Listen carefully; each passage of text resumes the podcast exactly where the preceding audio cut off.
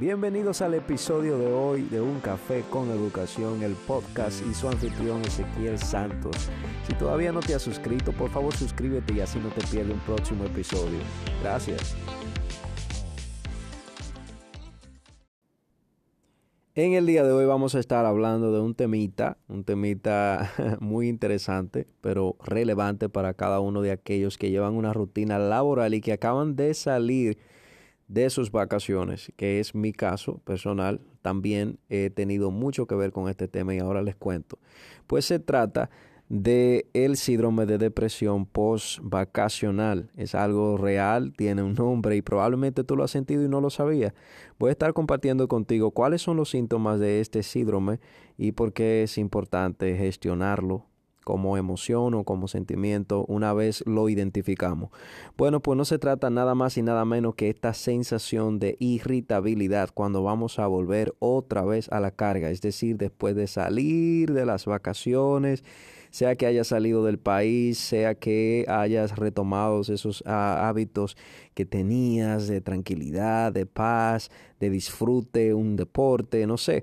Bueno, lo cierto es que cuando salgas de la luna de miel, por así decirlo, o de ese ensueño en el que estabas viviendo y tengas que volver otra vez a enfrentarte con la realidad de volver sobre la marcha, entonces puedes, puede ser que sientas, puede ser que sientes esa irritabilidad, sientes inconformidad, esa ese desánimo de, de tener que volver otra vez. Y Quizás dentro de todo eso que sientes has pensado y dices, pero esto no me gusta para nada, no me gusta mi trabajo, no me gusta lo que hago, no me gusta estudiar.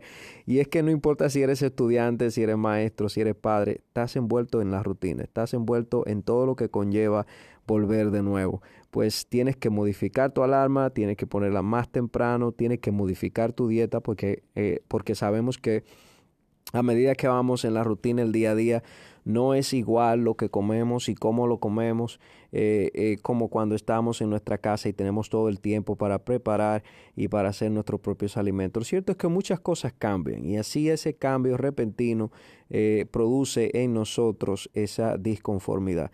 Estos síntomas pueden manifestarse también a nivel físico, pues puede llegar a sentir dolor de cabeza, puede llegar a sentir dolores en el cuerpo, jaquecas, esto, claro está, por la causa de esta misma, de este mismo síndrome eh, que llega manifestándose eh, mentalmente, pero sí tiene su secuela física también.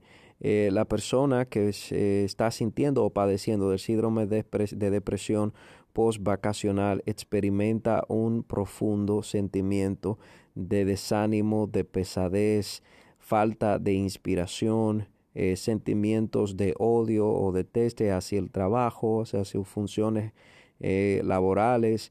Eh, y claro, es un aspecto, vamos a decir, psicológico, porque en el momento en que estás disfrutando, estás llevando la vida que quizás quieres llevar continuamente, tienes que despertar del sueño y tienes que volver. Pero no podemos verlo de una manera tan trágica o algo como tan fatalista. El tenemos que volver, pues en realidad eh, eso, es, algo temporal. Este sentimiento, según he leído, eh, solamente dura alrededor de dos semanas. O sea que hay que pensar que esto es algo normal, algo que puede ocurrir, pero no va a quedarse. O sea, volveremos otra vez sobre la carga, tomaremos el control de nuestra rutina, eh, seguiremos apasionándonos por lo que hacemos y por lo que eh, nosotros eh, hemos luchado por tantos años. Sí hay unas cuantas recomendaciones para poder ah, sobrellevar este sentimiento al menos a las primeras dos semanas o podemos decir así el primer mes en el que vamos sintiendo esta sensación. Bueno, y si te has identificado con unos de, unos de estos síntomas que hemos eh, mencionado, pues creo que te va a servir de mucha ayuda los siguientes tips que voy a compartir contigo para gestionarlo. Y es que esto puede ser muy útil para esas personas que sufren de ansiedad o que tienen problemas eh, con el estrés. Eh, y para cualquier persona diría yo que eh, realmente necesite gestionar su vuelta al trabajo o a sus estudios.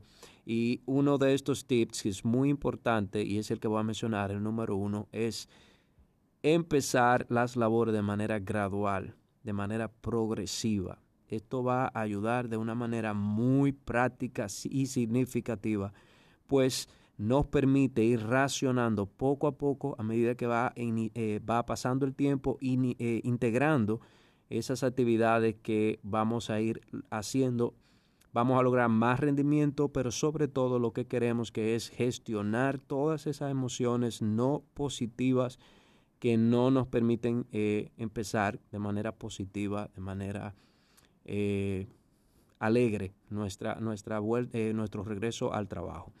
Es decir, podemos ir semana tras semana añadiendo un nuevo reto, una nueva tarea, una nueva actividad y de esa manera podemos ver cómo vamos mejorando tanto el ánimo como nuestro desempeño. Tips número dos, que es prácticamente como una secuencia del primero, que es a mantener una agenda o una, una anotación sobre las actividades que tenemos que hacer en, en, lo que va del inicio de nuestras labores o de nuestro inicio a la escuela nuevamente. Y es que podemos anotar en orden de prioridad cuáles son esas actividades que deberíamos ir haciendo primero y cuáles pueden esperar. O también en orden de dificultad, cuáles son más fáciles o cuáles son más difíciles de hacer y cuáles queremos hacer primero y cuáles queremos hacer después. Esto nos va a ayudar bastante a distribuir, como decía, estas actividades y poder enfocarnos en las que requieren mejor nuestra energía y nuestra motivación. De modo que no estamos perdiendo el tiempo con cosas que por el momento no son esenciales. Así que eso es muy importante.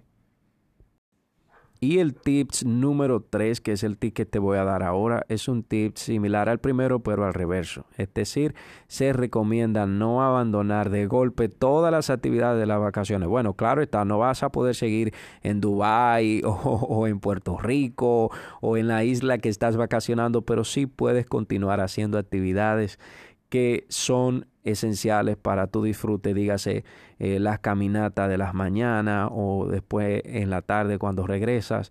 No tienes que abandonar el gimnasio, no tienes que dejar de practicar ese deporte que tanto te gusta. Lo que sí puedes hacer es organizarte, organizar tu horario, tu agenda y ver de qué manera puedes continuar con estas actividades y en qué lugar la puedes poner y en qué horario.